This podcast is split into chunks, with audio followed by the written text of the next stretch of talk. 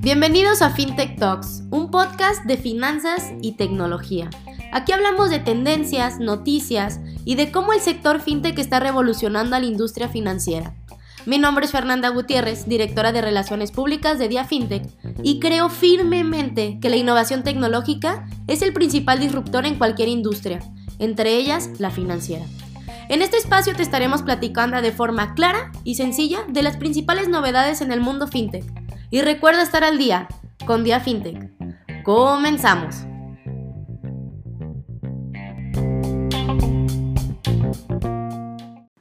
Bienvenidos a la decimocuarta edición de FinTech Talks. Soy Fernanda Gutiérrez, socia de Aguilar Sank, firma legal especializada en empresas y startups del sector FinTech y cofundadora de Dia FinTech, startup que se dedica a la creación de cursos, eventos y noticias del sector FinTech en México y Latinoamérica. En esta emisión, mi compañero Roberto Aguilar y yo les compartiremos cuáles serán las cinco principales tendencias durante este 2021 que definirán el sector tecnológico financiero. Comencemos. Hola Fer, eh, muchas gracias por la introducción.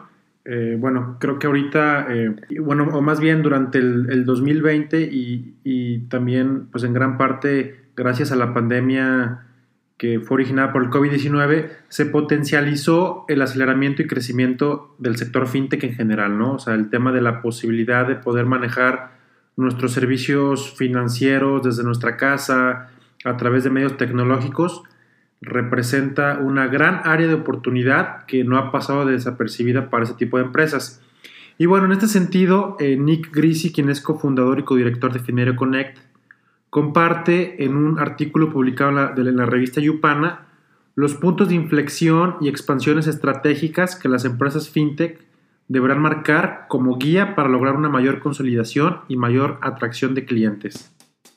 Así es, Robbie. Tal, tal y como nos lo dices, Nick nos comparte estas cinco tendencias que estarán marcando al sector durante este 2021 y aquellas empresas que pertenezcan a este sector, es decir, al sector fintech establecidas aquí en América Latina, deberán tomar en cuenta la evolución del mercado.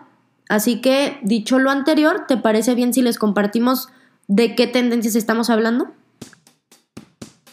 Sí, claro. Eh, la principal tendencia, bueno, la, número uno que vamos a hablar es el tema del sector de las pymes. Las pymes eh, que han sido desatendidas en Latinoamérica representan una gran área de oportunidad para el sector fintech. Muchas empresas nacionales o extranjeras ya han detectado esta oportunidad y han comenzado a ofrecer tarjetas de crédito corporativas, eh, los cuales eh, representan, os digo, las cuales representan un proceso tedioso de adquirir mediante el sistema tradicional bancario. Eh, y bueno, aparte de, ofrecer tarjetas de crédito, se ofrecen créditos, este, entre otras cosas, ¿no? Y algunas de las empresas que hemos detectado que ofrecen este tipo de soluciones corporativas eh, son principalmente tres, no digo hay más, pero estas son las que vamos a hablar. Número uno, Albo, que dejó de enfocarse 100% en cuentas personales y ahorita pues ya el sector pyme eh, es su, principal target. Dos, tenemos a Oyster, que permite la apertura de una cuenta bancaria corporativa totalmente en línea. Si tú quieres hoy en día abrir una cuenta bancaria de una empresa, es un proceso complejo en México. O sea, es tardado dos, tres semanas. La verdad es bastante burocrático y bueno, Oyster viene a atacar ese mercado. Eh, en tercer lugar tenemos a Confío, eh, que está centrado mucho más, que está centrando mucho más servicios adicionales para sus clientes eh, para mitigar el riesgo como lo son la contabilidad y puntuación de créditos. Confío en general ofrece créditos a pymes. Así es, Robbie. En, segundo lugar, vamos a ubicar el tema de la apificación, ¿no? Y es que todas las empresas que están ubicadas aquí en Latinoamérica están siendo testigos del crecimiento exponencial que el comercio electrónico ha tenido a lo largo de los últimos años. Sin embargo, las tarjetas de crédito han quedado un poquito excluidas en este sentido. Y es que a pesar de que representan una oportunidad de financiación, los clientes prefieren otros métodos de pago. Y lo anterior ha provocado que muchas empresas estén considerando la incorporación de algoritmos de financiación enfocados en empresas que tienen presencia en línea. Y un ejemplo de lo anterior es Quesky cuando ya lanzó su servicio Quesky Pay. Otra tendencia que vamos a ver durante el 2021 en crecimiento es el tema de datos y pagos. Eh, los pagos aplicados con la tecnología API eh, son cada vez más comunes en la región. Por ejemplo, en México, los pagos hechos a través de, de CODI o banca abierta. Y bueno, en este sentido, Graci eh, comenta que muchos procesadores de pago tradicionales como Mastercard, Visa, Prosa y Global se están preparando para los pagos basados 100% en APIs. Así es, Robbie. En cuarto lugar, vamos a ubicar a, la banca y este tema que se llama FinTech as a Service, ¿no? Y muchos de los actores que ofrecen servicios financieros se están dando cuenta de los beneficios que conllevan las asociaciones con empresas FinTech y o proveedores locales con experiencia en diferentes mercados. Es una gran oportunidad de, colaborar, de poder explotar las cualidades que tenga otra empresa que quizás tú no domines al 100%.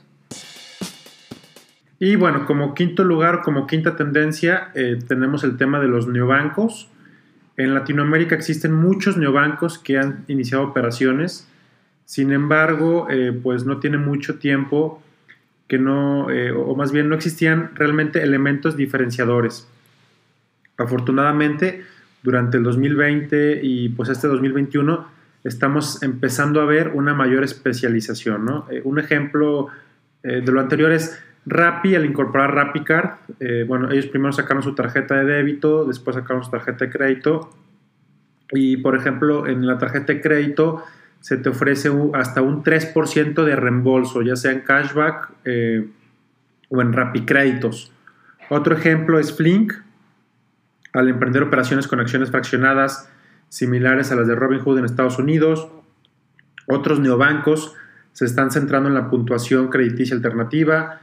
Eh, y bueno, esto apenas marca el inicio y sin duda, eh, o sea, y sin, duda alguna pondrá, pondrá presión sobre los demás, eh, sobre las demás entidades financieras y pues se van a, a, ver obligadas a innovar y a diferenciar sus ofertas y servicios, ¿no? Y bueno, al final del día esto lo que va a traer al mercado es competencia y pues es eh, muy beneficioso principalmente para los usuarios, ¿no? Que somos todos nosotros. Y bueno, entonces como conclusión, eh, por pues, las principales tendencias que vamos a ver en este 2021 en América Latina es eh, una especialización o, nuevos servicios para las pymes. Número dos, el tema de apificación. Número tres, datos y pagos. Eh, cuatro mayores servicios de banca y fintech casa service y número cinco, los neobancos. Así es, Robbie. Tal como lo hemos venido mencionando alrededor de los diferentes episodios, pues la pandemia sí, definitivamente provocó un crecimiento acelerado en, en el sector fintech y justamente como lo mencionas, todo esto pone presión sobre todos los tipos de entidades, ¿no? Obligándolas a innovar y sobre todo a diferenciar sus ofertas y servicios. Y bueno, en nombre de las personas que participamos para llevar hasta ti este episodio número 14 de FinTech Talks, esperamos que el contenido, la información y los datos compartidos contribuyan a que te enteres más del apasionante e innovador universo de las finanzas y tecnología en México, Latinoamérica y el mundo. Y recuerda seguirnos en Facebook, Twitter, LinkedIn, YouTube y Spotify. Ya estás al día con Día FinTech.